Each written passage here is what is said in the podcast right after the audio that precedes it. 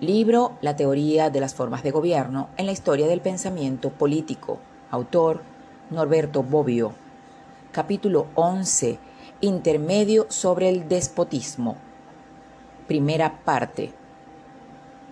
Considero útil esta pausa porque, después de llamar la atención sobre la importancia de la categoría del despotismo, que nos sigue y persigue desde Aristóteles en adelante, no es posible dejar de subrayar que solamente en la obra de Montesquieu el despotismo se vuelve una categoría verdaderamente fundamental para el análisis de las sociedades políticas. Creo que no hay obra política en la que los regímenes despóticos sean objeto de tantas observaciones particulares, incluso tan minuciosas como en el libro del espíritu de las leyes. El despotismo es considerado bajo todos los aspectos desde las causas naturales, económicos, sociales, religiosas que lo determinan, hasta las leyes penales, civiles, suntuarias que lo caracterizan.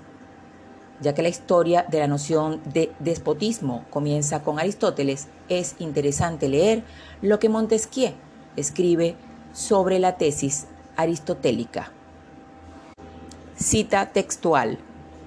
Visiblemente aparecen las dudas de Aristóteles cuando trata de la monarquía. Establece cinco especies. No las distingue por la forma de su constitución, sino por cosas que son accidentales, como los vicios o las virtudes del príncipe, o bien por cosas extrañas, como la usurpación de la tiranía o la transmisión de la tiranía de unas a otras manos Aristóteles pone entre las monarquías el imperio de los persas y el reino de Esparta. Pero, ¿quién no ve que el uno es el imperio despótico y el otro una república?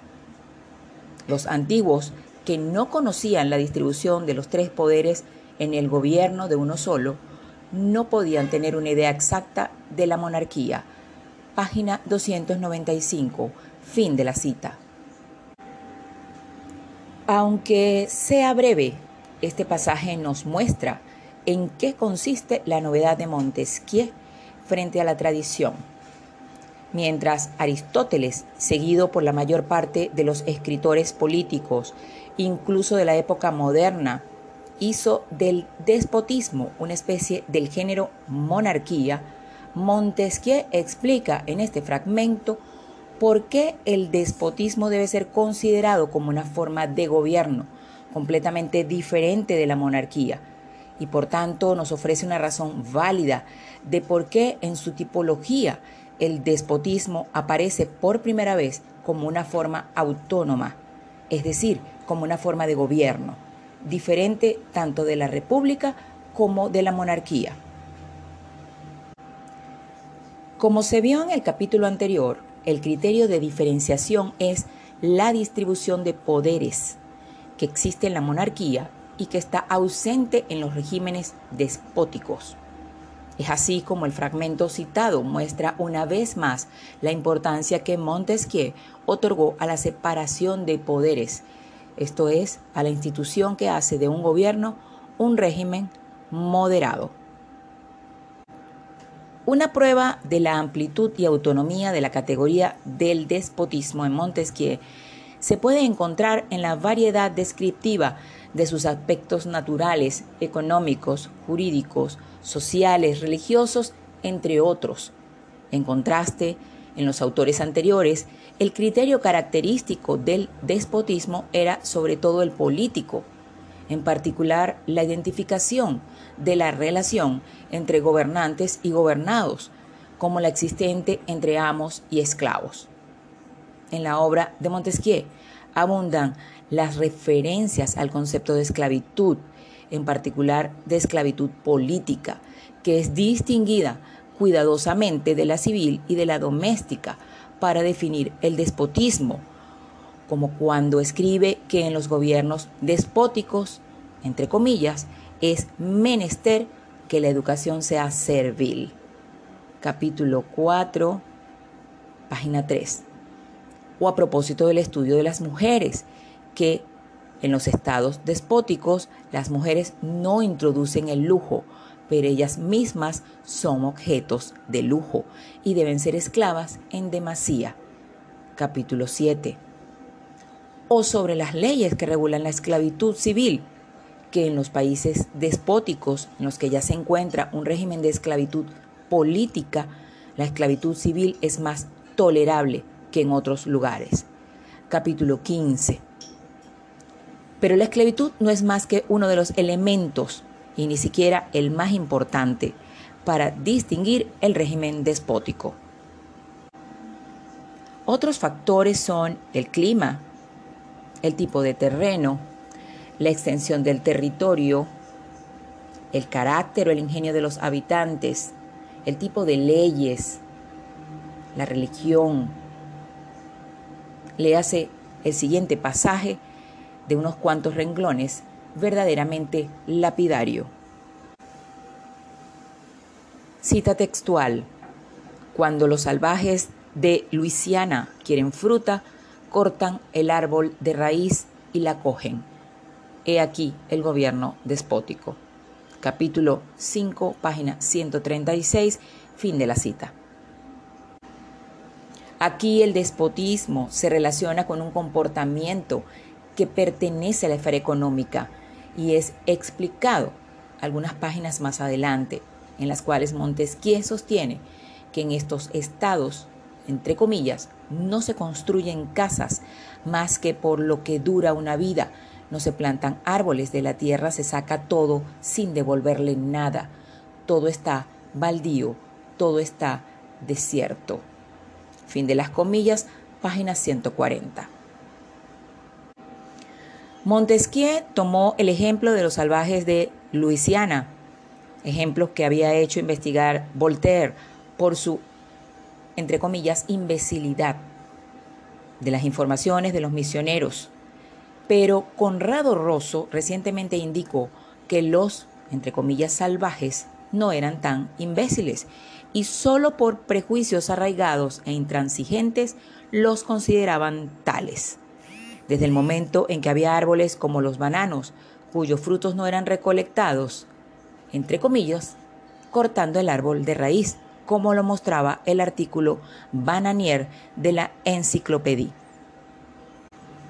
La continuidad entre Montesquieu y los clásicos con respecto a la categoría del despotismo está en la delimitación histórica y geográfica de esta forma de gobierno. Nuestro autor habla de la parte del mundo en que el despotismo se ha naturalizado, por decirlo así, que es Asia. La identificación entre el despotismo y el despotismo oriental que encontraremos en Hegel y en la mayor parte de los escritores del siglo XIX está definida por Montesquieu en todas sus particularidades y, por decirlo así, consagrada. Helvetius, en su obra principal del Spirit del año 1758, aborda ampliamente la contraposición entre gobiernos libres y despóticos, entre paréntesis, sobre todo en los capítulos 16, 21 del tercer discurso. Pero en el momento en el que toca el problema de este contraste observa que al hablar de despotismo se refiere a aquel deseo desenfrenado de poder arbitrario como se ejerce en el Oriente. Al distinguir dos especies de despotismo, el que se impone intempestivamente con la fuerza sobre una nación virtuosa como Grecia y el que se instaura con el tiempo, el lujo y la debilidad de carácter, pretende detenerse sobre todo en este último, que caracteriza a los estados orientales.